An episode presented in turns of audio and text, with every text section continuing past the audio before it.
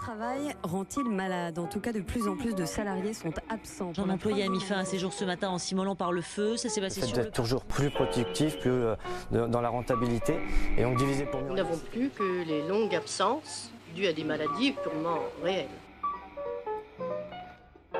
Bonjour à toutes et à tous et bienvenue, vous écoutez le podcast Syndex et nous commençons ce troisième épisode de notre série sur les risques psychosociaux en accueillant Isabelle Creteny. Bonjour Isabelle. Bonjour Mathieu. Isabelle, tu es intervenante spécialisée dans la santé et les conditions de travail depuis Une dizaine d'années, et tu es sociologue du travail. et tu vas nous parler aujourd'hui de quelque chose de très concret, le document unique d'évaluation des risques professionnels et son rapport avec les risques psychosociaux. Alors, qu'est-ce que c'est que ce document? Alors le document unique d'évaluation des risques professionnels, qu'on peut appeler DU ou DUERP, euh, c'est le document dans lequel l'employeur recense l'ensemble des risques professionnels présents dans son entreprise. Euh, donc c'est un document qu'il doit remettre à jour chaque année et lors de chaque événement euh, qui peut avoir un impact sur les conditions de travail des salariés. Un accident, un projet de réorganisation ou tout autre événement de ce type-là. L'employeur, il a une obligation hein, qui est celle de préserver la santé et la sécurité de ses salariés. Pour cela, il doit évaluer les risques pour pouvoir mettre en place des actions de prévention des risques professionnels. Alors le document unique, c'est souvent vu comme une obligation de l'employeur et puis un peu comme une usine à gaz par les représentants du personnel au CSE.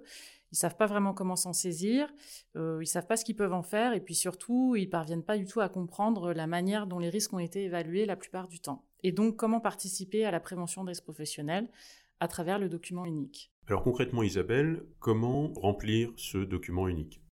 C'est d'utiliser un sujet, un verbe et un complément, d'écrire une phrase en fait pour décrire l'action, de manière à ce que toute personne de l'entreprise, représentant du personnel en l'occurrence, comprenne tout de suite de quoi il s'agit lorsqu'il lit le document unique. Je donne un exemple.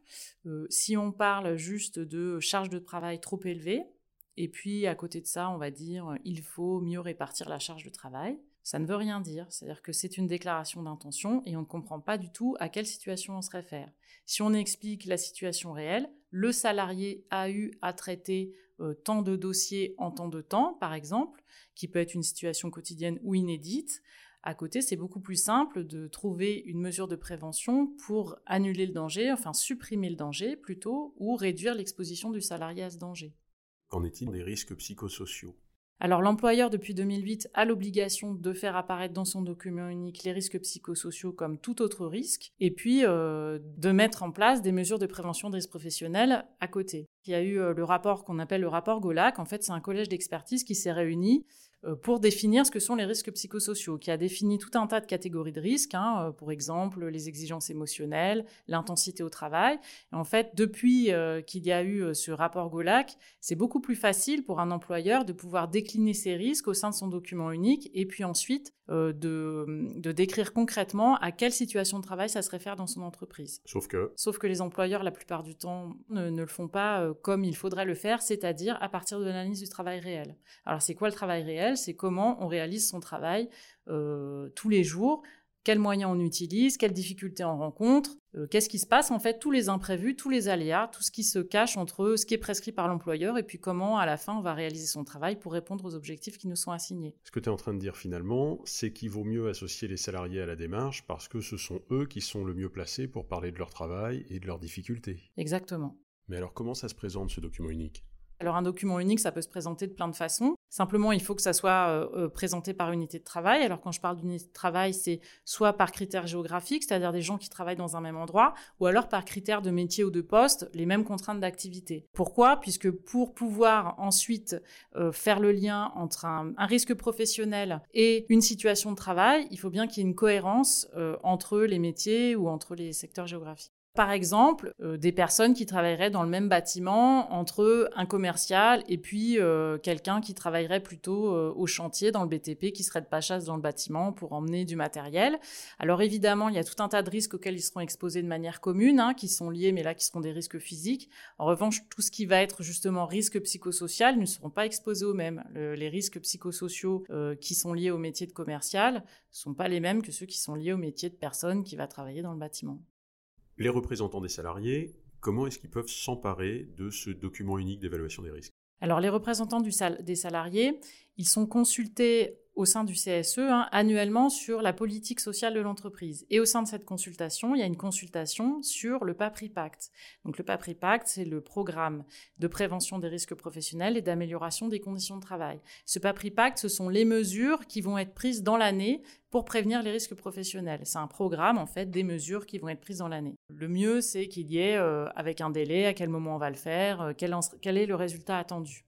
Puisqu'ils sont consultés annuellement sur le PAPRI Pacte, il faut qu'ils se servent du document unique pour cette consultation-là, puisque le PAPRI Pacte, les actions qui sont mises en œuvre, elles sont directement liées aux risques qui sont répertoriés dans le document unique, sinon ça n'aurait aucun intérêt. Le fait d'être consulté sur le PAPRI Pacte permet aux représentants du personnel d'utiliser le document unique pour pouvoir suivre réellement qu'est-ce que c'est que ce programme d'amélioration des conditions de travail et de prévention des risques professionnels.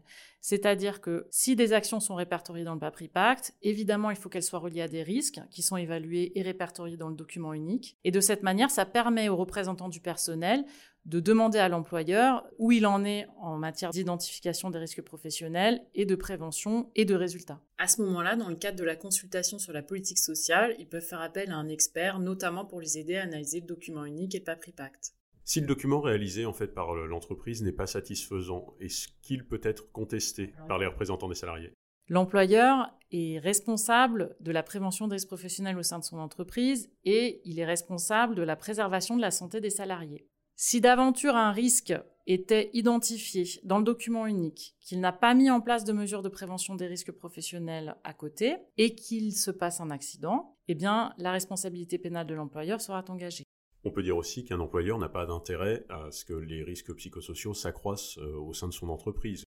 L'employeur n'a pas intérêt à ce que les risques psychosociaux euh, s'accroissent en effet dans son entreprise, d'une part parce qu'il a une obligation en matière de résultats et de préservation de la santé, et d'autre part parce qu'on sait maintenant que ça a un coût avéré sur les finances de l'entreprise, notamment parce qu'il y a beaucoup d'arrêts de travail, de l'absentéisme qui s'accroît lié aux risques psychosociaux. Pourtant, aujourd'hui, la manière dont les employeurs évaluent les risques psychosociaux demeure toujours la même, c'est-à-dire qu'ils euh, vont constater l'existence du risque par sa conséquence. Ils vont dire il y a du stress, euh, il y a des salariés qui sont en burn-out, il y a de l'absentéisme. Alors qu'est-ce qu'on va faire? On va mettre en place une ligne, un numéro vert pour que les gens puissent appeler, se plaindre, ou alors on va dire que ce sont les managers qui sont responsables de détecter dans leur équipe les personnes en mauvaise santé. On n'est plus dans la prévention là, on est dans la réparation. Et nous, ce qu'on cherche à atteindre, à travers l'évaluation des risques professionnels dans le document unique, c'est bien d'élaborer des mesures de prévention primaire, c'est-à-dire de modifier l'organisation de manière à ce qu'elle soit plus adaptée au travail des salariés et qu'elle ne mette pas en risque leur santé. Et dès lors qu'on touche à l'organisation, même que les représentants du personnel commencent à parler d'organisation, ça ne plaît pas aux employeurs, puisqu'ils considèrent que l'organisation, c'est leur travail et pas celui des représentants du personnel. Est-ce que les représentants des salariés doivent faire le travail eux-mêmes ou faire appel à un expert? Faire appel à un expert, ça coûte de l'argent. Comment ça se passe? Tout dépend en fait de l'état de l'état des risques professionnels en entreprise. Évidemment, ils peuvent faire appel à un expert dans le cadre de ce qu'on appelle une expertise pour risque grave, où on intervient à la demande des représentants du personnel dès lors que ce risque a été constaté, mais il faut un certain nombre d'indicateurs une augmentation des arrêts de travail, euh, une augmentation de l'absentéisme, peut-être le médecin qui a déclaré qu'il avait des inquiétudes pour un certain service, en tout cas, on ne peut pas déclencher une expertise risque grave euh, juste parce qu'on s'inquiète un peu pour les salariés. Il faut tout un faisceau d'indicateurs pour justifier l'existence du risque. Que les représentants des salariés peuvent aller collecter eux-mêmes d'ailleurs. Tout à fait, ils peuvent aller les collecter eux-mêmes. D'ailleurs, lorsqu'on est appelé pour être désigné sur une expertise risque grave, on les aide toujours à monter ce qu'on appelle la délibération, c'est-à-dire euh, ce qu'ils vont lire quand ils vont nous nommer euh, au moment de l'instance, pour qu'elle soit le plus alimentée possible de manière à ce que l'employeur ne puisse pas aller contester l'existence de risque et donc contester l'expertise devant le tribunal en disant qu'elle n'a pas lieu, elle n'a pas lieu d'être. Puisque perdre euh, contre un employeur euh, sur l'existence d'un risque, euh, ça n'aide jamais beaucoup les représentants du personnel au CSE. Il y a des employeurs, j'imagine, qui sont ouverts à faire appel à des experts pour la prévention? Alors ouvert.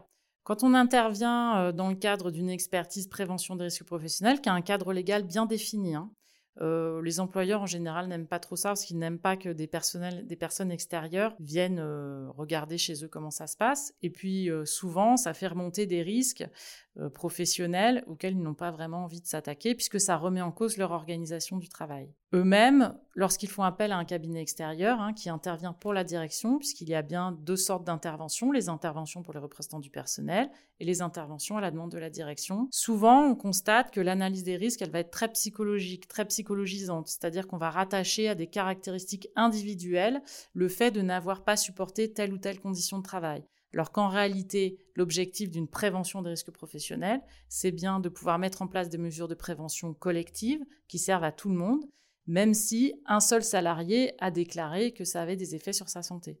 Oui, c'est-à-dire en fait plutôt se pencher sur le contexte que sur la psychologie des individus. Exactement. Merci Isabelle. Merci Mathieu. Voilà, c'est tout pour aujourd'hui. On espère que vous en savez plus sur le document unique d'évaluation des risques. Rendez-vous la semaine prochaine pour un nouvel épisode, et cette fois-ci, nous recueillerons le témoignage d'un représentant des salariés du CHU de Nantes. Si vous avez des questions, rendez-vous dans la rubrique contact de notre site syndex.fr et suivez-nous sur les réseaux sociaux. D'ici là, portez-vous bien.